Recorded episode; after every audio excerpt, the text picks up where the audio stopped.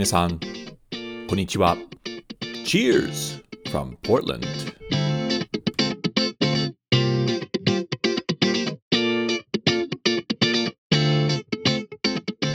皆さん、こんにちは。どうも、お収集ブログのレドです。ポートランド、オレゴンのお酒シーンを紹介するおトックポッドキャストへウェルカムです。もう2月ですね。えー、ポートランドでは天気は急に寒くなり、大雪でした。常設車はないので少し大変でした。まあ、この天気になると、あ、早くなるになってほしいなと思います。それでは、これはエピソード43です。このエピソード43では、オレゴン州のお酒ニュースを共有して、ブラードという飲食店を紹介します。そして今回のインタビューゲストは、大阪のメイブルアリー、ミノビールの大下香織さんです。香織さんのストーリーはかなりユニークので、ぜひご期待ください。なお、このポッドキャストはトラブルポートランドの提供でお送りします。ポートランド観光にご関心のある方、ぜひ www.travelportland.jp へどうぞ。トラブルポートランドの皆さん、ありがとうございます。これからは僕はいつも好きなドリンクタイムです。先日、アストリアへ行ってきましたので、地元のオベリスクブルーインの IPA をいただきます。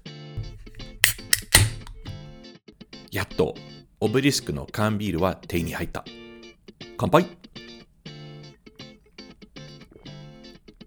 じゃあ、エピソード43をスタートしましょう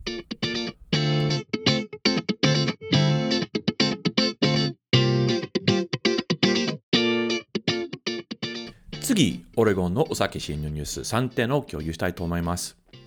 最初のニュースアイテムは、 Upright の新しいタップルームに関するです。多くのビールファンが知っているように、ポートランドの Upright Brewing はオレゴン州で最も尊敬されている醸造所の一つです。このブルワリは高品質のビールを作ることは知られてあり、他のブルワリでは、え、作れないビールスタイルをよく提供します。 Upright はもちろん IPA を作ってますが、えー、多くはありません。その代わりにダークラーガー、ベルギースタイルのビール、えー、アンバーエール、イングリッシュスタイルのビールなどのビールを仕込んでます。 Upright は非常に小さな醸造所ので、スーパーマーケットで基本的に見つけない。ビールの販売のほとんどはブルワリと同じあの建物にあるタップルームで行ってます。売上を伸ばすために、アップライトは最近2つ目のタップルームをオープンしました。新しいタップルームはポートランドの東北部の住宅街にあります。また周辺には他のビアバーはありません。つまり、いわゆるビール砂漠に位置しています。そのため、近くにあの奥の潜在的なあの顧客がいます。建物は元ガソリンスタンドを改造したもので、アップライトは gas station ではなく beer station と呼んでます。実際、かなりクールな,、ね、なインテリアデザインで、アップライトのオリジナルの taproom よりよりも、えー、好きだと思います。えっと、日中には、えー、あの地元のコーヒー豆焙煎者が運営するコーヒーショップもあります。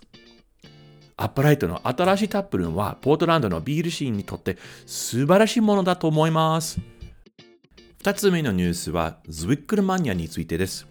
ズウィックルマニアは、オレゴン州の奥のブルワリーが製造エリアを訪問者に公開するブルワリーのオープンハウスイベントです。イベントのおかげで初めて醸造所の真ん中に入る人々が多いのではないでしょうか。えー、参加しているブルワリーは、えー、では、えー、醸造家が、えー、あのその醸造プロセスや原料の説明をしてくれます。次に、醸造家は発酵タンクの注ぎ口からあの若いビールを注ぎ、お客さんに飲んでもらいます。そのオープニングがズウィックルと呼ばれていることでから、えー、イベント名はズウィックルマニアです。他のビールのサンプルも、えー、通常無料で提供されます。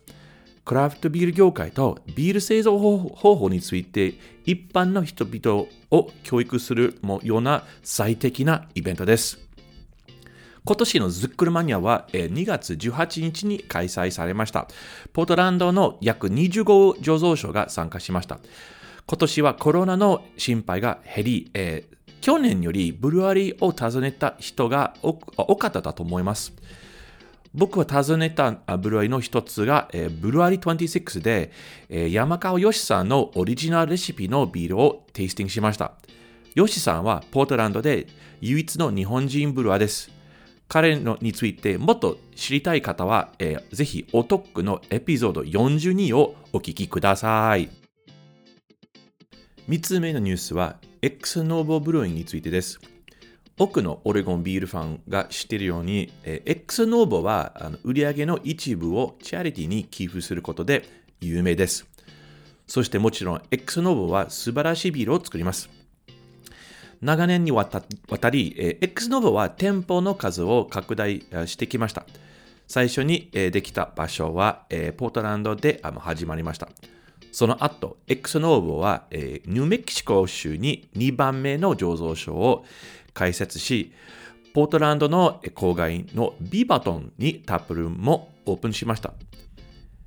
X ノーボはあのヒルズボロと呼ばれ呼ばれるポートランドの別の郊外に4番目の店舗をオープンする計画計画を立てました。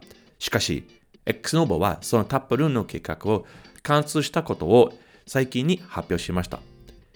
その計画中止の理由は、まあ、やっぱりコロナウイルスの、えー、悪影響が悪影響が残っているためみたいです。また、X ノボの醸造責任者は、えー、去年、えー、亡くなったため、えー、拡張計画は非常に困難になりました。X ノボがこれから計画をキャンセルしたししなければならないなかったのは、まあ、悲しいことですが、ポートランドエリアで2つの場所を引き続き運営できることはとても嬉しく思います。以上、ポートランド、オレゴンのお酒シーンのニュースでした。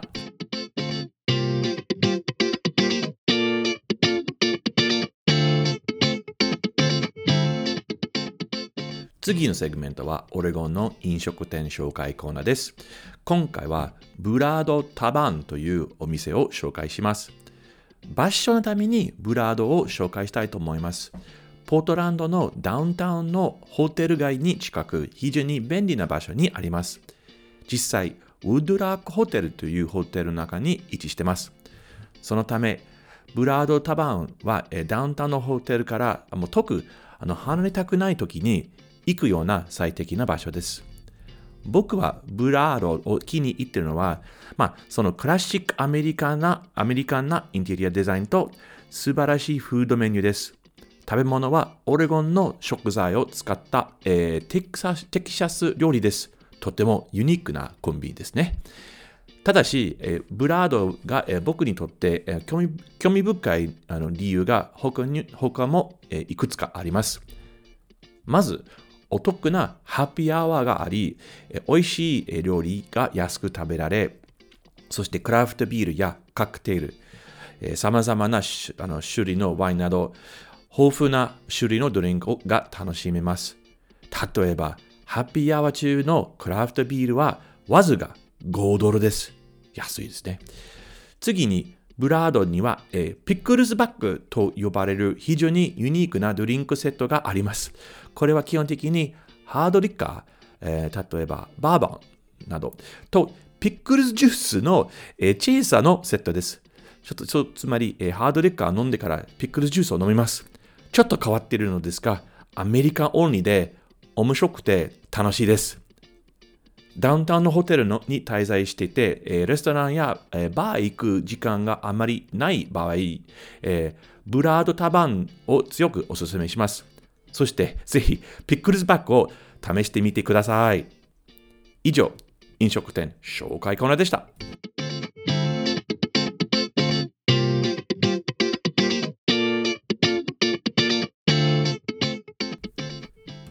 次はインタビュータイムです。このエピソードでは日本のビール業界の名人を紹介したいと思います。大下香織さんは大阪府の美濃市にある美濃ビールの代表者取締役です。数年前に僕は香織さんに出会って、初めての日本クラフトビールの一つとしてミノの WIPA を飲んだ僕にはとても光栄でした。その後、香織さんに何度と再会しました。そしてミノビールはフジットフッドとフッドと富士あの祭りにご参加していただき、再び大変光栄でした。日本のクラフトビール業界ではかなり偉いさんので、どうしてもホームポッドキャストのリスナーに紹介したいと思います。じゃあ、かおりさん、ウェルカムです。こんにちは。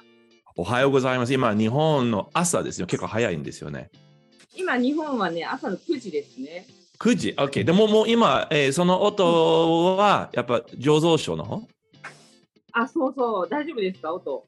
全然大丈夫です。え、うんえかかおりさん一人ですか？今、あの、醸造所の方で。えっ、とね、ちょっと部屋が違うけど、他に今、4人います。えーえ、みんな大体何時にスタートしますか？えっ、と、ボトリングのチームは朝7時からスタートしていて、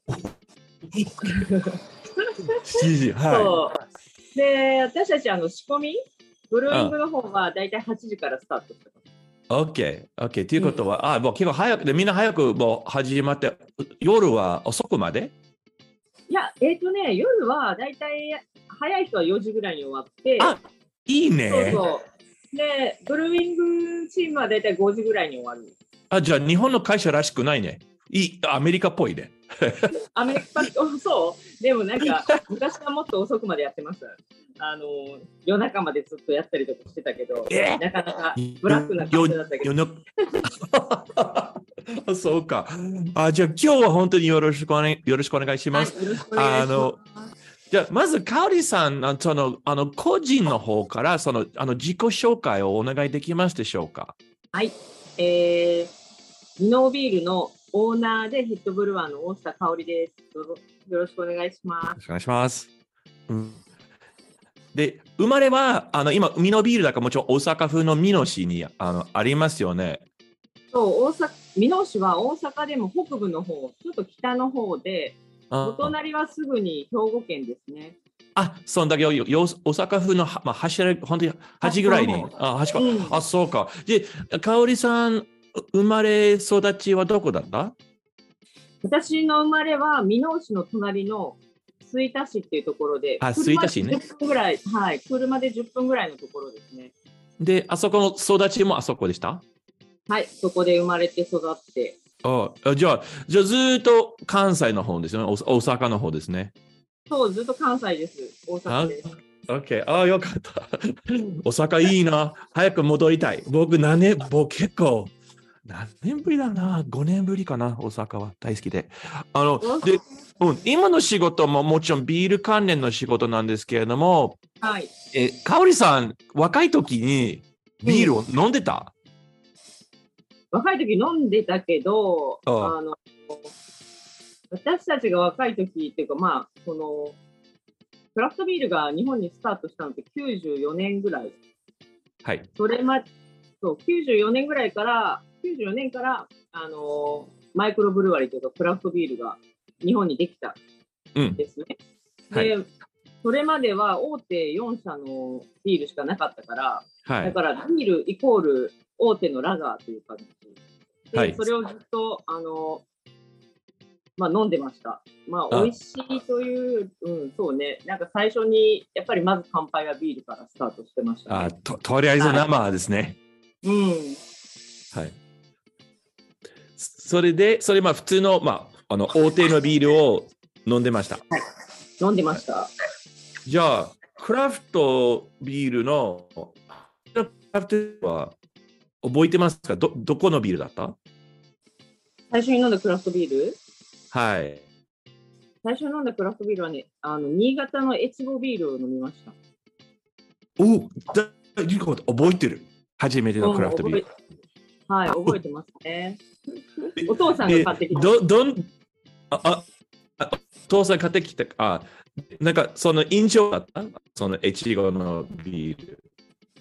ああ、なんか、まあ、ほ本当に最初のクラフトビール、それまでラガーしか飲んだことなかったから、そう全然印象が違ったし、うん、あの、すごく味が濃くて、うんうん、まあでも美味しいと思いましたね。ね、あ、そう。やっぱすごい、その、初めてのクラフトビールは今でもう覚えてる。覚えてる。うん僕もそう覚えてるよ、多分あのなあのはもう昔の話ですけど、初めて飲んで、あこれ何と思った、やっぱりな。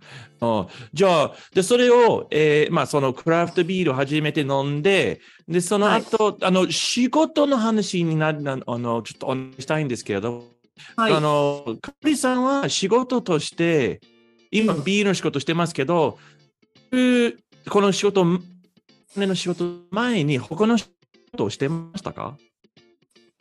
私はこの仕事する前は学生だったんですね。あ、そうそういいね。そうでだからもう、もうだから若いですね、かおりさん。いやいな。まだ19歳でしたね。だから本当に日本は二十歳からしかお酒飲めないけど、あここスタートした時は、ちょうど、ここミノービールの最初のビールができた時はちょうど二十歳ぐらいだった。えー、あ、二十歳。OK。ということは、あの、卒業してからすぐミノビールの仕事で、まあ、はいしスタートしました。で、ちょっとその、ここの、この、リスナーのために、と、あの、さんがその入社前、ミノビールのちょっと簡単にその歴史を説明してもらえますか？会社の、はい会社のこと。会社のことね。はい。えーミノビールは、えーまあ、私の父、お父さんがスタートしたんですが、えーもともと私の父はあのリカーショップ、酒屋さんをやっていました。あ、そうか。あ知らんかった。そうそうあ、そうか。ずっと酒屋さんをやっていて、で、あのーまあ、リカーショップの方で、それ、まあ、酒屋さんのツアーでヨーロッパ行った際に、あのーそれまで日本のビールは、そのラが大手4社しかなかったけども、ヨーロッパに行ったら、まあ、たくさんのビールがありますよね。ブルワリーもあって、はいさまざまなビールがあって、すごくそれに衝撃を受けて、で、ちょうどなんかあの日本でもそのたくさんいろんな種類のビールとかあのがあったらいいなと、売りたいなと思っていたところに、ちょうどその規制緩和っていう酒税法が改正されて、はいはいはいはい。そうそれが大体94年だったんですね。でその時に、まあ、日本でたくさんあのマイクロブルワリーができました。うん。うん、でまだその時は酒屋さんのまんまだったんだけど、はい。あのどんどんどんどん、まあ、作る方にも興味を持ったみたいで、うん。で、96年に会社を別で、デカーショップとは別であの会社を作って、で、97年から、あの、まあ、売る方もやりつつ、作る方にも、あの、参入したですね。え、ブルワリーをスタートした。うん、おということは、かおりさんのお父さんは、その、えービール、その、ビノビールを設立する前まで、その本人には、そのビール作る歴はあなかったでしょうね。全然なかった。全然なくて、本当に素人でスタートして。え、自分でやったんですか？自分で。仕込みとか。やったんですけど、まあ、あのちょうどその時にパートナーが見つかって、はいはいはいで。作ることをができるあのパートナーだったんで、まあ、おと父はどちらかというと作ったものを売るという役割、あ、うん、で、まあ、最初に一緒にスタートした2人でスタートしましたね。あすごい。え、で、その時、あの、あのおお父さんがかおりさん、まあ、その家族にうん、自分が醸造所をスタートしたいと言ってみんなびっくりしたんですか？びっくりしたし、なるほどね。知らなかった。うん、で、お父が勝手にもうあの決めてきたんですよ、場所も。で、あのご飯そ相談しないで。相談しない、そ相談もなく、で、あの、ある日、晩ご飯をね、みんなで食べに行こうって言うから、あの、はい車に乗って、で、ご飯食べに行くのかなと思ったら、今のブルワリーのあの工場に着いて、まあ、あの、実は明日からここでビールを作りますみたいな、あの、ちょっと待って。発表があったの。うんかかちょっと待って、それが初めて分かった？そのドライブで、あの、そうよご飯食べに行くそうそうそう時初めて分かった？わかった。私もお母さんも、あの妹たちも誰も知らなかった。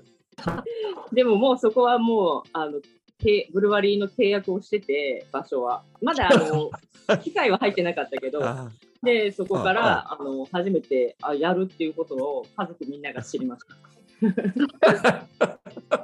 すごいストーリー、これ、ちょっとずっとひずっこちょ隠れて、計画いろいろ立ってましたね、おお父さん。ああ、面白いな。そう。それが最初のスタートですね。はい。で、それ97年にそう発売っていうか、うん、で、うん。で、でかおりさんは入社した時今、はい。入社した時から今まで、かおりさんのその役割の仕事の内容は何でしたか、えっ、と、最初はその時、本当に日本でも、あのマイクロブルワリーがたくさんできて、すごくこう、まあ、ブームだったんですね。はいはいはいで、。私たちが立ち上げた時も、すごく忙しくて、で、あの、もう最初から、ちょっとあの、同じブルワリー、んえっ、と、機械を使っているところに、私もに3ヶ月ぐらい研修に行って、あ、そう。で、まあ、そう、だからもう最初から作る方をあのサポートしていましたね。あ、最初から作る方。はい。ああ、OK。でも、でも、か、か かおりさんも作る気全然なかったでしょうね。ないない。そう飲むだけで、それまでは、あクラフトビール自体も、その時初めて、うん、あの飲んだ。で、まだまだ日本ではそんなに買えるほどあの流通してなかったんです。ああ。うんで、その時、あの、はいかおりさんはどういうふうに、その、まあ、その、いあその研修みたいな形でいろいろ勉強したと思うんですけど、その当時、あの、ほら、本とか、あの、カイビールとかは、なんかそれ、その、あの、あったんですか？エルギービールは少し売ってました。あのそのでも、うんあ、そうね。その時代ありましたね。ベルギービール。はいはいはいはい。でも、かそれでも数は少なくて、でもちろんその勉強すると言っても、あのみんながみやったことない未経験の人たちばっかり、日本は。でも、あの最初に立ち上げたときに、はいドイツの人とか、まあ、いろんなこうコンサルタントの人たちが入って、まあ、マイクロブルワリーを立ち上げてたので、あのまあ、本当にはい。みんな素人だけど、それぞれが、あのーなんだろう、えー相談しながら、困った時は、だから、近くのブルワーと相談しながら、はいはいはいはい。だから、いまだにあの日本のクラフトビールのブルワーたちが仲がいいのは、まあ、そういう横のつながりが結構あるの、あるからだと思いますね。でもそれはやっぱり、あのみんな自分たちだけじゃ悩んで、で相談できるところが、まあ、その近くのブルワーとかあの同業だったっていうところが大きいかなと思います。ああ、なるほど。みんな、だからその、その時にみんな一緒にいろいろあの苦労しまして、お互いに、まあ、支えて相談してとか、それであの、まあ、勉強になりました。そのその情報交換ですよね。そうそうそう、そうですね。あじゃあ、とその研修終わって、そしたら、そしたらミノビールに戻って、その作る、ビール作る仕事もうすぐはいしましたか、はいはい。あの、もう最初からずっと作る仕事で、うんまあ、研修行きつつ、あのーまあ、そこでビールを教えてもらって、まあ、戻って自分たちも、あの、一からスタートするときには、もう最初から作る方で、あの、始まりましたね。はいはいはい。はいおーえ、で、で今、で今の仕事をちょっと今、その、まあ、ヘッドブルーはだ、今、今、まあ、あの、毎日にししあの仕込みしなしますか？いや、えっ、と、他にブルワーがいるので、あのー今日、うんあ今、その、ブルワーが、えー広島にビールの勉強をしに行ってるんですよ、1ヶ月。なので、まあ、そういうちょっとイレギュラーな時があった時は、私もブルーイングに入ります。ああ、では、あ他にもブルワーはいやっぱビジネスの方がやっぱ大きいでしょ？はい大きいはいはい。ですね。わはい。あと、えまあ、レシピとか、あのーこう、生産スケジュールとかは、はい、あのー私たちがやって、で、作る方は、あのまだ他にブルワーがいるので、はい、任してますね。そうですね。はいはい。はいで、今、一番あの売れる商品は何の商品ですか？あー私たち、レギュラービール、定番が6種類あるんですけども、その中でも一はい番売れているのはスタウトと、アウまあト次にスタウト、はい、その次にバイツェンですね。スタートがベストセラーだ。面白い。ですよね。へえ。じゃあ、かおりさんね、一回将来に、はい。あの、まあ、戻って、戻ってきて、今、ビクトリアという街に、スタウトマンスですよね。スタウト祭りもあるし、絶対ご出席してほしいね、いつかって。だから、ほら、アメリカでさスタウトそんなにね、もうちょっと人気は前ほどないんです、実は。ああでも、ミノビールさんの方ではナンバーワンセット面白いね。はあ、そう、でも結構日本では珍しいと思います。みんな日本でもあのく黒いビール、黒い系のビールはなかなかあんまり売れないっていうけど、私たちはスタウトがそうですね、フラッグシップにもなってますね。うわ、それは、まあ、フラッグシップとは僕は知ってましたけど、はいナンバーワンセラーと僕知りませんでした、それ。そう。はい。いや、だ僕は多分アメリカでも、スタウトがナンバーワンである、うんもう出す醸造所、僕、し一見も知らないと思う、僕は。そう、結構日本でも珍しいと思いますね。そうか、はい。じゃあ、今で、あの、まあ、そのミノ、ミノビールの、まあ、会社としてとか、あの、その、出す商品のが、の中で、ちょっとした自慢の、何ですか？アワードとかがありますか？そうですね、スカウトが一番アワードもらってて、うん。イギリスでので、そちょっと途切れてて音が聞こえますか？聞こえます。ちょっと、ちょっと遠いんですけど、まあ、頑張りましょう。あ、ごめんなさい、ごめんなさい。いけるかな？ちょっと待ってくださいね。はい。ちょっとスチームがうるさい。き切りましょうか。いやありがとうございます。はい、はい、ごめんなさい。大丈夫ですか？いける？なんか、あ今、今、マシ。はい、ありがとうございます。あ、ま、すいません。じゃあ、さっき今の質問は、今、ちょっとした、ちょっとした自慢は何だかそう、まあ、スタウトでいけば、2016年のワールドビアカップで金賞をもらって、あと、イギリスの大会でも3回、そうイギリスのあの IBA っていう大会、ワールドビアアワード。でもまあ、スタウトが結構たくさん賞をもらっているんですね。だから、あの私たちもこう結構自信を持って売れたりして、はい。そういう意味でもあのセールスの方につながってると思いますね。あそうね。うんでも、ワールドビアカップとイギリスで賞を取ったってすごいですね。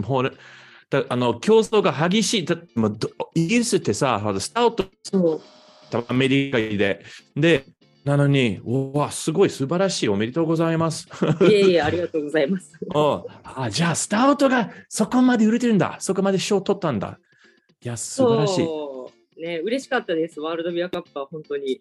あ、そのワールドビューカップ、あの、その時、あの、かおりさん行ったんですか？その時。その、いや、行ってなくて、そう、ああの、そうそう、あの、イクスピアリンのともこさんがいつも、あの、現現地にいるんですよ。あの、はいジャッジで。で、ともこさんから電話をもらって、で、私たちもあの、ユーストリーム？でずっと生中継を見てたはいからはいはい。そうそう。あの、ブルワリでみんなですごくこう、何？喜びました。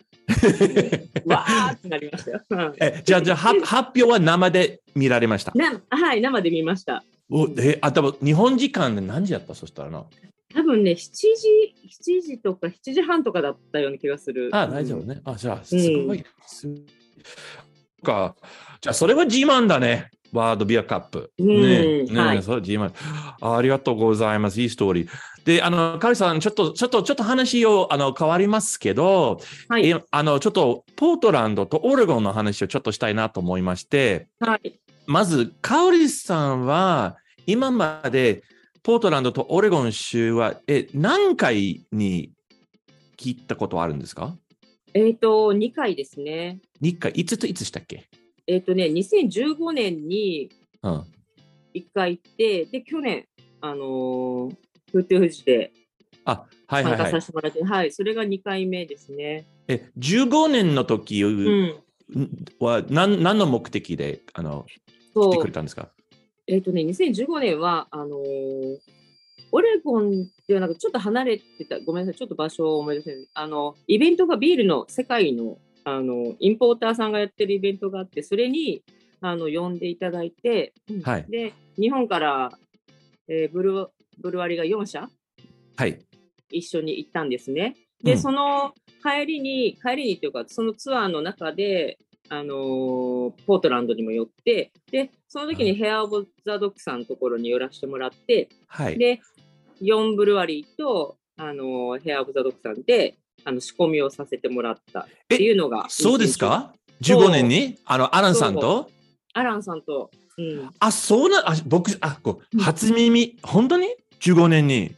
アランさんとコそう、ラボ？でも、そう、でも、それは、その時は私た、私と、まあ、ミノビールとアランさんのコラボではなくて、その時、あの、志賀高原さん、佐藤さんが、あ、あ英語さんね、佐藤さん、佐藤さんね？はいはい。そうそうそう、英語さんと、あの、日本のあの、えークラフトヘッズっていうマイケルさんっていう、まあ、あだ名なんですけど、ね。はい。はいはい。うんはいはい。とも一緒に行ってて、で、その流れで、あのマイケルさんの話あのがアランさんと仲良くて、それで、まあ、みんなで向こうに行こうよっていう、あの、ポートランドに寄ろうよっていう、その、そうそう。で、そのツアーの中で、ポートランドも一緒に帰りに寄って、で、アランさんが、じゃあ一緒に作らないって話になって、で、現地へで、そうそう、だからみんなで、あの、そのコラボのビールを作ったというか、すごい楽しかった。日本酒のお米を使って、あのホームブルワーのお店によって、そこであのポートランドのね、ホームブルワーの ブルワリーのあのお店によってお米を買ったりして、で、一緒に仕込んだのが2015年ですね。あ、すアランさんのヘアズドッグもほら、あの、もう去年からもう、うんうん。もうやめたんだけど、ね。設設備は結構、け設備結構、そうそう。あの、に牛乳用の鍋とか変、うんうん、すごく面白い設備が彼は。面白かったです。うん。あのすごいで大きい大きいお鍋で、うん、本当に大きな鍋ですね。本当にそのその通り、大きなお鍋。うん、あーお鍋。えじゃあ、じゃあ、かおりさん、15年は初めてで、でそして、そうしたら20、去年の22年に戻って、あの、やっぱ、どう、その7年経って、なんか大きな違いは、あの、なんか、おあの、あると思ってましたか？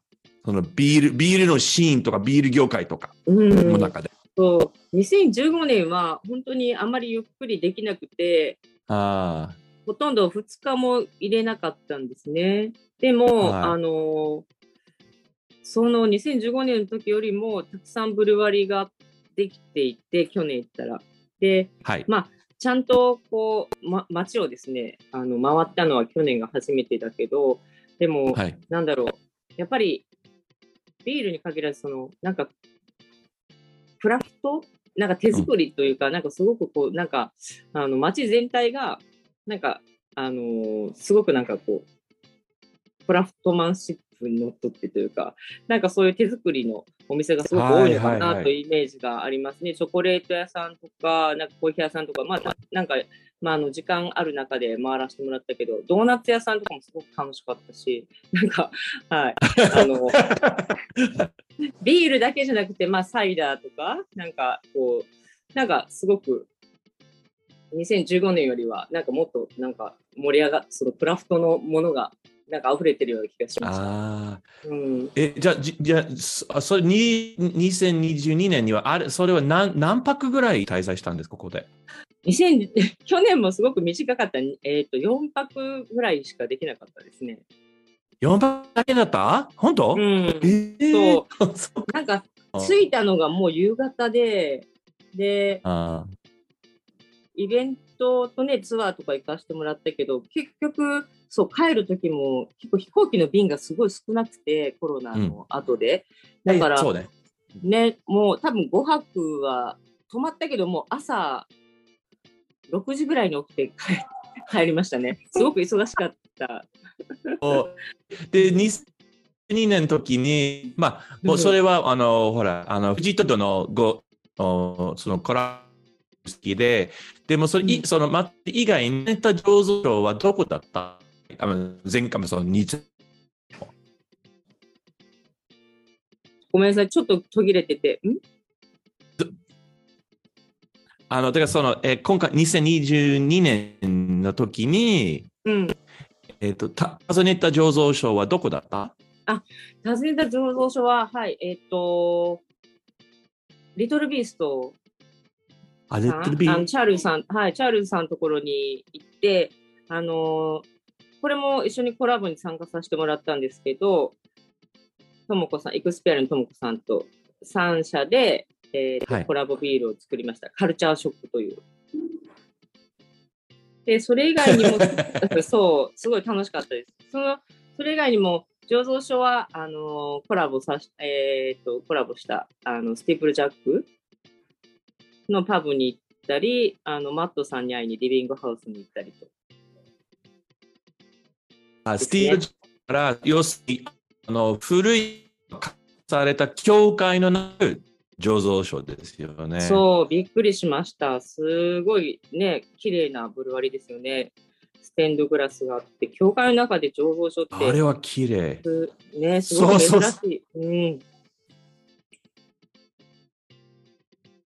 珍しいですね、本当に。あの、いや、ね、僕一番好きなパブだと思う。ポートランド市本当に綺麗です。ビールももちろん美味しいし、ね美味しかった。じゃあはい前回は、前回はリトルビースとスティープルジャックハウスリビングハウス、はい。巡ったね。はい。はい。OK。あ、よかったよかった。あじゃあまあまあ、まあちょちょっと今回、まあ15年より、今まあ、2022年の方に、ちょっと、ちょっと、まあ、そのポートランド巡りをちょっとできて、できてよかったね。はい。あと、まあ、うんイベントも楽しく、あ、イベントもね、あの楽しかったし、あのツアーも、ホップツアーも楽しかった。ありがとうございそうね。あの、ビア、ビアガーディアス、楽しかったです、僕。はい、楽しかった。あの、で、クリさん、最後に、はいあの、まあ、今年も、もう20 2023年の、えーもう2月で、これからの1年後までの将来の予定、あの、はは計画とかは、は何ですか？そうです。えーっと、去年の、あの、秋から、ミノーで、えーっと、麦ビールの大麦うんを栽培、ちょっと作り始めて、で、今年、麦？うまく、そうそう、で、うまくいけば、今年、でもそんなにたくさん、あの、大きい規模ではなくて、あの、とりあえずトライアルで今スタートしていて、で、それがもしうまくいけば、はい。あの来年もう少したくさん大麦を作って、で、できたらその大麦を自分たちで焙煎、ローストして、あのスタウトを作りたいなと思っています。うわー、えうん。すごい。え、で、要するに、あの、その栽培する畑はど近いんですか？醸造所から。ああ、そう、車で30分ぐらいですね。うん。でう、ん。栽培するとき、要するに作るところは30分ぐらいの距離で、で、実際その、麦芽にすうるん。場所は、ど今の施設の中、あるいは別の場所ですか？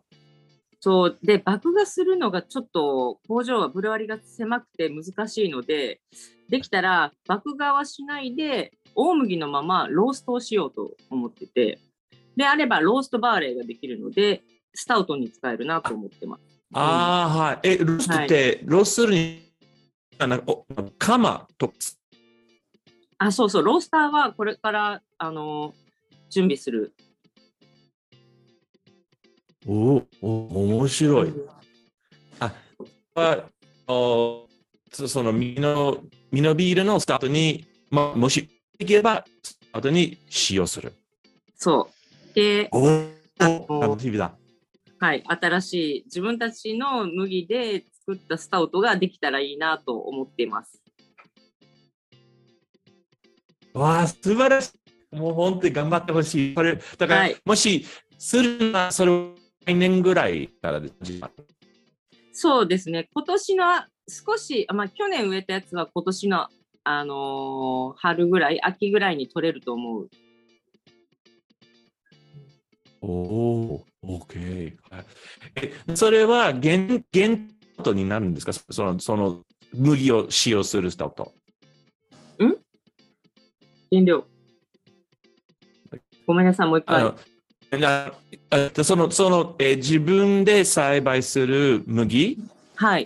あを使用ビールは、それ限定品になるんですか？あるいは、あ今のフラッグシップ、買うんですか？いや、あの、まだそんなにたくさん作れないから、あの、すごく限定品になると思います。そうね。はいはいいや、でもそれ楽しみです。あ、OK。あそういう素晴らしい計画、それは。うん楽しみな。うん。ああと、あの、月に、えっ、と、今度、フード、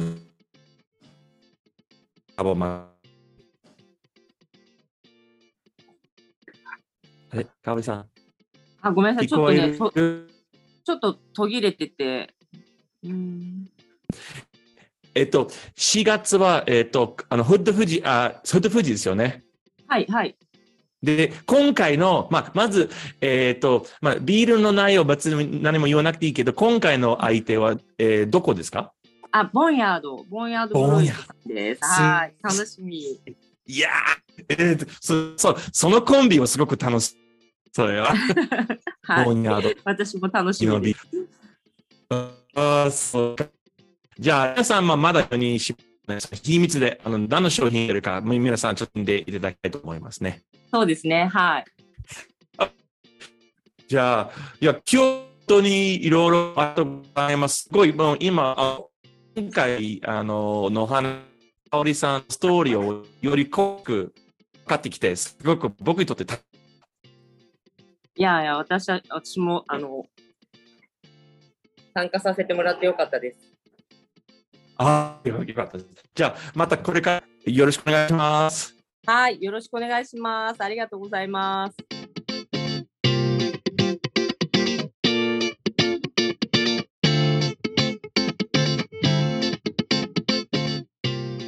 皆さん、どうでしたでしょうか？かおりさんのインタビュー。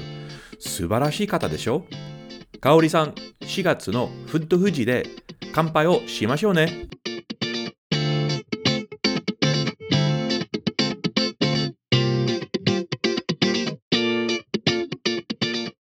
このポッドキャストエピソードを聞きいただき、誠にありがとうございます。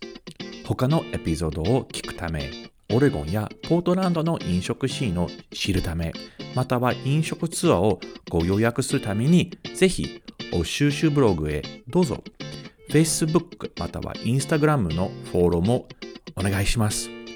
また次回はよろしく